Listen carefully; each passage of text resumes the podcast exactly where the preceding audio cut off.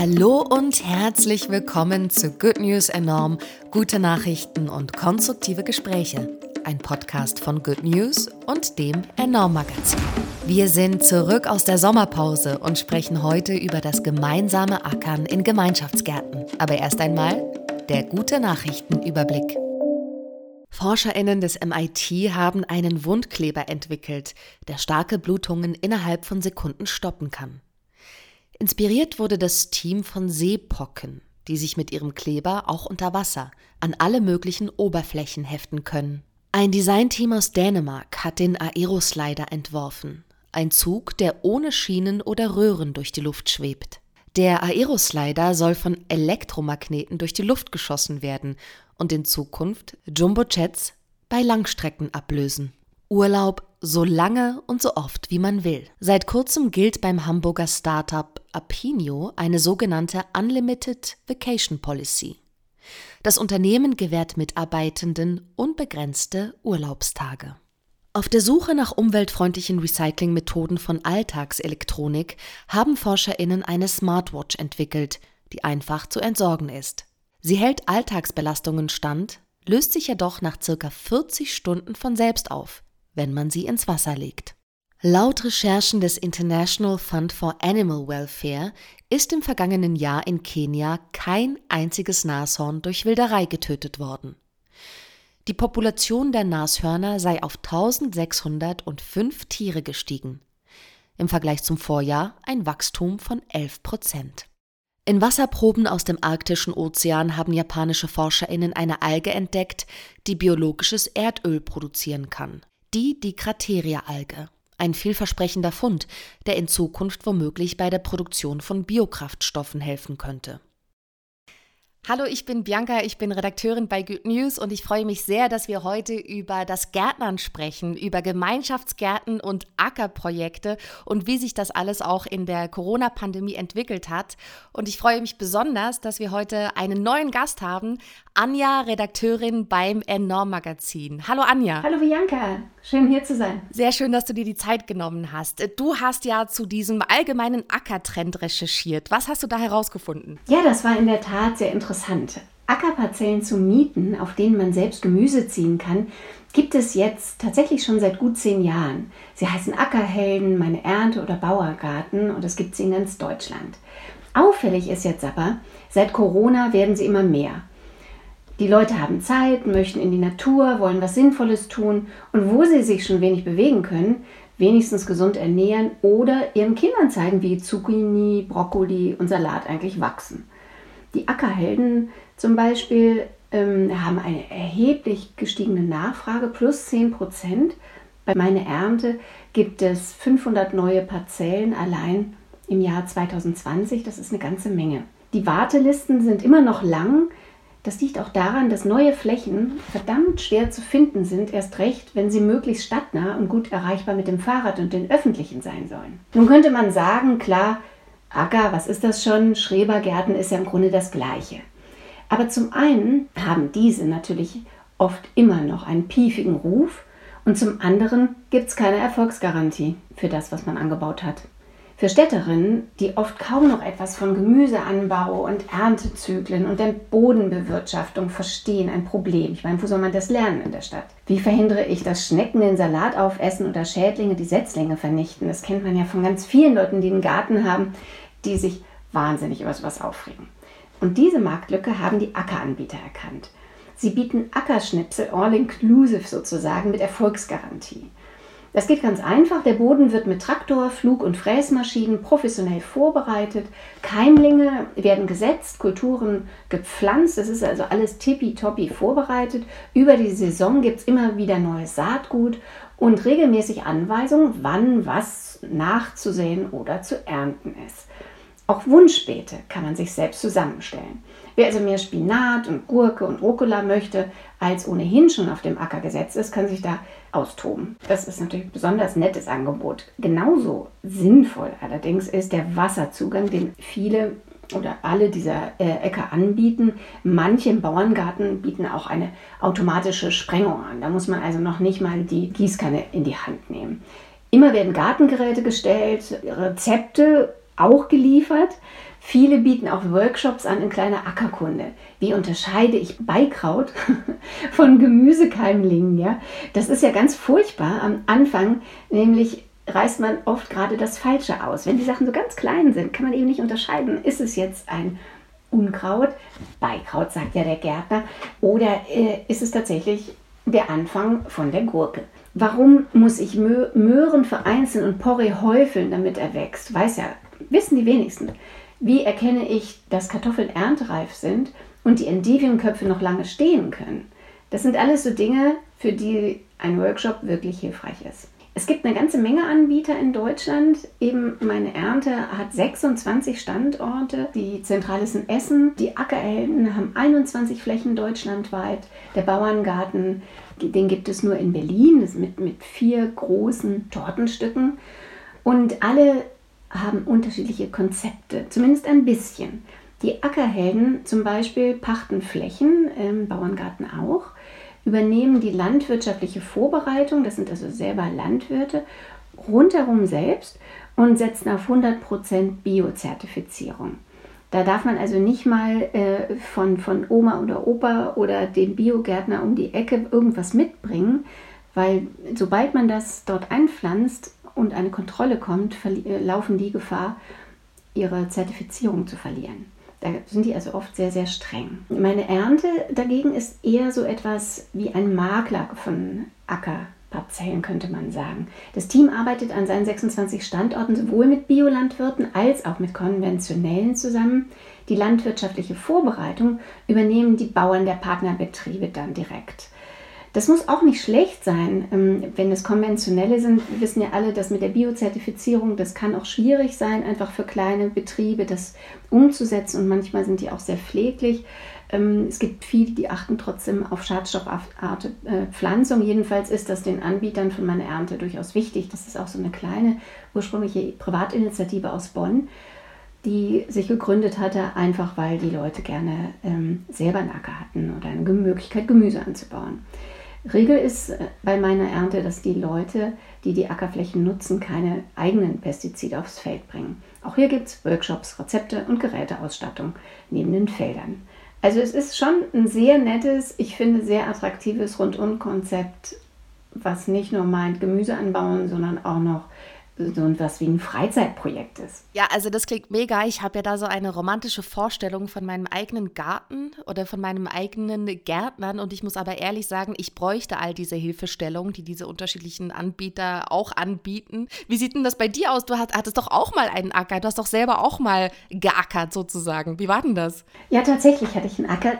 Und ich konnte es selbst nicht glauben, als ich diese Entscheidung gefällt habe. Aber eine Freundin hat mir ganz begeistert davon erzählt. Und das war hier in Berlin. Und sie war wirklich unglaublich angetan und hat sich dann so richtig reingefuchst. Und ich habe gedacht, ach, ich probiere das mal aus. Und dann haben wir das als Family gemacht. Und das war wirklich toll. Das war im Bauerngarten in Berlin. Mm, da hat der Gründer äh, auch ein ganz, wie ich finde, besonders charmantes Konzept, weil die Ackerflächen nicht quadratisch sind oder rechteckig, wie man so einen Acker halt kennt, ne, so ein Feld, sondern es sind äh, Kuchen. Es sind rund, kreisrunde, quasi Kuchenstücke.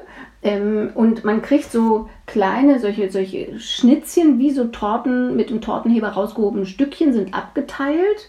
Und davon kannst du dann ein schmales oder ein breites pachten. Der Grund ist ganz einfach. Und zwar kann man so am besten von innen sprengen. Also in der Mitte dieses Kreises ist der Sprenger angebracht und der zieht dann seine Sprengkreise. Ja, das ist so ein, so ein Regensprenger.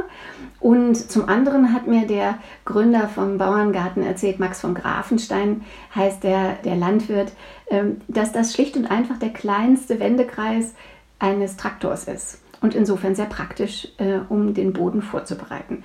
Fand ich total nett und hat irre Spaß gemacht. Wir haben da viel gelernt, wir, von Harken und Mulchen. Also da legt man so die äh, sozusagen Reste vom Feld auf den Boden und bereitet ihn vor, dass er die, die, die ganzen Nährstoffe hält. Und äh, mir war gar nicht klar, dass dieses Harken wirklich der Dünger des Biobauers ist, weil man damit den Stickstoff in den Boden bringt. Wissen wahrscheinlich wahnsinnig viele Leute, aber ich gehöre genau zu diesen Städterinnen, die es eben nicht wussten vorher. Wir haben zwei Stunden die Woche schon daran geackert, muss man echt sagen. Und das ist super anstrengend, ähm, macht aber auch Spaß. Man muss halt bei jedem Wetter hin, ne? also nicht bei ganz jedem, aber schon regelmäßig, sonst bringt es einfach nicht und die Pflanzen wachsen nicht. Das merkte man immer rechts und links bei den Kuchenstückchen. Gibt es ja immer welche, die machen ganz viel und die anderen kommen halt nicht dazu, machen wenig. Und das merkst du so unglaublich am Ernteerfolg. Ähm, das macht dann auch keinen Spaß, wenn man den Mika-Acker hat. Und wenn man regelmäßig hakt, also wenigstens diese zwei Stunden, ist es irre, wie viel es wächst. Also wir haben wirklich Körbe voll vom Acker getragen, riesige Zucchini, die waren so groß wie der Oberschenkel meines Sohnes. Und die haben super geschmeckt. Also äh, entgegen einem Vorurteil. Man sagt ja immer, Zucchini, wenn sie groß werden, werden holzig. Stimmt nicht, kann ich dir sagen. Jedenfalls nicht die vom Bauerngarten. Mm, wir haben das zum Teil gar nicht mehr wegbekommen, was wir da alles geerntet haben und haben einen Teil verschenkt. Aber weißt du, man kann halt auch so tolle Sachen machen. Also wir haben zum Beispiel ein Radieschen-Experiment gemacht. Ähm, wir haben einfach überlegt, ähm, wie groß wird denn maximal ein Radieschen? Meistens ist es ja so, dass die Sachen, die im Garten ähm, oder auf der Ackerfläche sind, dass man die, wenn sie reif sind, halt rauszieht, erntet eben. Und wir haben gesagt, nö, wir lassen das. Wir gucken einfach, bis es nicht mehr weitergeht. Also bis oben alles so verwelkt ist, dass klar ist, da unten geht nichts mehr. Und äh, was meinst du, wie groß wurde das Radieschen? Oh, ich habe keine Ahnung. Ich weiß es gar nicht. Vielleicht wie eine Aprikose? Nee, wahrscheinlich noch größer. Wie eine Apfelsine, aber eine ganz fett. Oh, wow. Das war echt unglaublich. Es war so ein bisschen so wie Wallace und Gromit, ähm, diese Riesengemüsefolge, unglaublich. Hat aber nicht mehr geschmeckt. Das war wirklich holzig. Ja, also äh, die, diese, dieser Ertrag ist irre. Ähm, man sagt, eine Parzelle von 40 Quadratmeter liefert den Jahresbedarf an Gemüse für zwei Personen und äh, kostet jetzt zum Beispiel im Bauerngarten 229 Euro im Jahr. Entsprechend kann man das für eine Familie, das ist eine doppelte Menge hoch, also für eine größere Familie hochrechnen. Und ähm, also es lohnt sich, finde ich, von der Investition, weil es halt natürlich auch Spaß macht. Man kann sich dann halt auch auf die Wiese legen. Ähm, oft gibt es an diesen Ackerfeldern auch Obstbäume in der Nähe, also sozusagen frei Streuobst. Uns gab es Kirschbäume, haben wir immer Kirschen geerntet und so. Also das war auch toll. Und es macht einfach Spaß, ähm, weil auch so ein Acker immer wieder eine Überraschung ist. Also in einem Jahr lust der Mais, ja, aber die Gurken explodieren im nächsten mickert der Spinat, aber der Kürbis und die rote Beete geht durch die Decke. Verstehen tut man das dann nicht. Also ich jedenfalls nicht. Aber es ist so und es ist echt immer wieder spannend. Und dann wachsen in Deutschland auch so exotische Sachen wie Physalis. Fand ich auch toll. Schmeckt sogar. Es gibt auch tolle Angebote. Vielleicht noch ein äh, Aspekt, auf den ich in meiner Recherche gekommen bin. Und zwar für alle, die nicht so weit rausfahren wollen oder können. Das ist ja in der Tat ähm, das Problem, dass man, selbst wenn viele dieser Anbieter äh, in der Nähe von öffentlichen Verkehrsmitteln sind, es jetzt nicht gerade die S-Bahn vielleicht ist, sondern eher so ein Bus, da muss man zwar mal umsteigen und dann hat man diese riesigen Körbe. Das ist natürlich schon eine kleine Logistik. Ähm, oder Rucksäcke mit, den, mit der ganzen Ernte. Ähm, deshalb gibt es von den Ackerhelden neuerdings Bio-Hochbeete to go. Also to go ist ähm, vielleicht ein bisschen euphemistisch. Die Bio-Hochbeete kommen zu einem und da werden sie dann natürlich äh, abgestellt und werden sind nicht mehr beweglich. Das sind so ein Quadratmeter Holzboxen mit Erde, Tondrainage, Biodünger und Saatgut. Das kann man auf den Balkon stellen, allerdings ähm, besser auf die Terrasse, weil die wiegen natürlich sehr viel. Und da kann man eben auch ähm, Tomaten anpflanzen, Salat, ähm, vieles ist da gut möglich, Kartoffeln vielleicht gerade nicht, die brauchen halt immer was mehr Platz. Aber es ist immerhin sozusagen ähm, äh, der kleine Kräutertopf ähm, äh, mal, mal 20, mal 30 ähm, und eben auch für etwas größere Sachen. Viele Firmenkunden nehmen das offensichtlich auch wahr, haben die mir jedenfalls gesagt. Ja, von Äckern in der Stadt oder in dem Fall jetzt ganz konkret aus Berlin schauen wir nach Brasilien und von da kommt die nächste gute Nachricht. Und zwar hat in der Favela Manguinhos in Rio de Janeiro. Da, dort gibt es einen Garten, der ist so groß wie drei Fußballfelder zusammen. Und vor 15 Jahren hat ein Mann namens Julio César Barros in der Umweltabteilung der Stadt Rio de Janeiro gearbeitet und diese Idee entwickelt, dass es mitten in der Favela einen großen Gemeinschaftsgarten geben soll. Und inzwischen ist es so, dass dieser Garten gedeiht und wächst und 216 Menschen als GärtnerInnen, Freiwillige in diesem Garten oder in diesen Gärten, es sind dann mehrere geworden, beschäftigt sind und dort Perspektiven bekommen haben, zum Teil einen Job oder eben auch Nahrung. Also in den Favelas sind viele junge Menschen involviert in Drogen-Gang-Geschäfte und dieser Garten hat diesen Menschen eine neue Perspektive geboten. Und es gibt ganz viele junge Männer vor allem, die jetzt in diesen Gärten arbeiten und sagen, wenn es diesen Garten nicht gegeben hätte, dann wären sie inzwischen tot. Und als wäre das nicht schon genug, dass da viele Menschen ja ein, ein neues, neues Leben anfangen konnten, wirft dieser Garten auch sehr viel ab dieser Garten und ich glaube bis zu 48 weitere Gärten, die eben aus dieser Idee von Julio César Barros entstanden sind vor 15 Jahren, wurde jetzt während der Corona-Pandemie, wurden mehr als 20.000 Familien kostenlos mit Gemüse versorgt.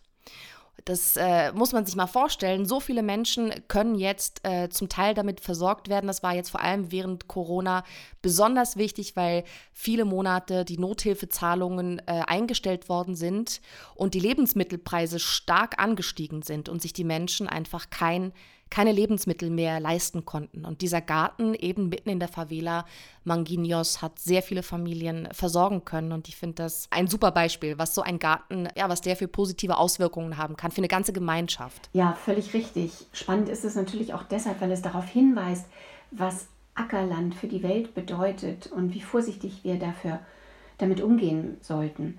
Mir fällt sofort ein, das Projekt Weltacker. Ich weiß nicht, kennst du das? Ja, so peripher, aber erzähl mal. Seit 2013 gibt es dieses Projekt. Initiiert wurde es vom Berliner Büro der Zukunftsstiftung Landwirtschaft Save Our Seeds.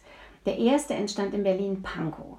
Ähm, dort und inzwischen an 14 Standorten auf der ganzen Welt, von Kenia über Indien bis nach Liechtenstein, ähm, werden die Ackerkulturen dieser Welt im gleichen Verhältnis angebaut, wie sie auf den Feldern weltweit wachsen. Das heißt, es gibt einen Acker, sozusagen einen Modellacker, auf dem man sieht, die ganze Welt auf einem Feld. Damit will der Weltacker Ungleichgewichte im globalen Anbau aufzeigen und fragt, wie müssen wir die Erde eigentlich bearbeiten, damit genug für alle da ist. Denn Ackerfläche, denkt man immer, aber gibt es auf der Welt nicht unbegrenzt. Sie ist natürlich irre wichtig, denn Ackerfläche liefert Essen, Kleidung, Baumwolle zum Beispiel, und Energie. Der Weltacker untersucht nun, wer verbraucht wie viel und wie viel steht jedem zu. Wir haben inzwischen 7,5 Milliarden Menschen aktuell auf der Welt und sie teilen sich etwa 1,5 Milliarden Hektar Ackerland. Das kann man dann ganz einfach ausrechnen. Für jede Person sind das also rund 2000 Quadratmeter Acker, auf denen alles wachsen muss, was in einem Jahr verbraucht wird. Das sind 5,5 Quadratmeter pro Tag. Zieht man Kleidung, Energie und all das andere, was ich gerade gesagt habe, ab, bleiben 4,2 Quadratmeter pro Kopf und Tag übrig. 2000 Quadratmeter sind 70 Fußballfelder etwa. Also es ist schon ein riesengroßes Areal. Aber gut, es ist ja auch für, fürs Jahr. Doch wir verbrauchen trotzdem noch viel mehr in Europa, weil wir Sachen importieren, die anderswo angebaut wurden. Und so kommt es, dass wir in Europa um die 2700 Quadratmeter verbrauchen, in China dagegen der Mensch im Schnitt nur 1000. Und was ich ganz cool finde bei diesem Weltacker-Projekt, das kann man sich natürlich auch anschauen vor Ort, da gibt es Schulungen und Workshops für Privatleute, für Schulklassen und so weiter. Das ist also sehr toll und sehr pädagogisch, weil es wirklich anschaulich und fühlbar ist. Aber ganz toll finde ich, das, äh, der, den Ansatz Flächenbuffet. Beim Flächenbuffet nämlich haben die einfach mal ausgerechnet, wie viel Ackerfläche äh, pro Tag für unsere Nahrung verbraucht wird und zwar pro Mahlzeit. Man kann also einfach gucken, ich mache mir jetzt eine Spaghetti Bolognese und wie viel meiner 4,2 pro Kopf, die ich eigentlich hätte, habe ich damit verbraucht. Für die Spaghetti Bolognese sind es 1,9 Quadratmeter der Ackerfläche, die einem pro Tag zusteht. Das heißt 45 Prozent schon mal.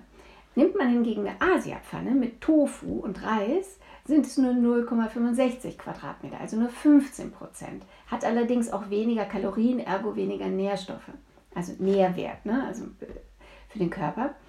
Äh, ein gemischter Salat ist sehr schlank ackertechnisch, sind nur 0,35 Quadratmeter, die man verbraucht, also 8 Prozent. Ich finde das so ein tolles Tool, einfach um mal ins Verhältnis zu setzen, was die Erde hergeben muss, ähm, was man verbraucht und wie diese Sachen, die so alltäglich auf dem Teller liegen, in diesem ganzen riesigen System, äh, Ökosystem Erde sich auf dem Acker dann irgendwann umsetzt. Interessant finde ich auch die neuen Projekte, die ähm, der Weltacker angeht. Zum Beispiel Stichwort Klimakrise ist ein Thema und die entwickeln jetzt auch klimakrisengerechtes Gemüse, zum Beispiel eine Klimatomate mit besonders langen Wurzeln. Denn die werden sie bald brauchen, wenn die Klimakrise noch stärker auf uns zukommt als bisher.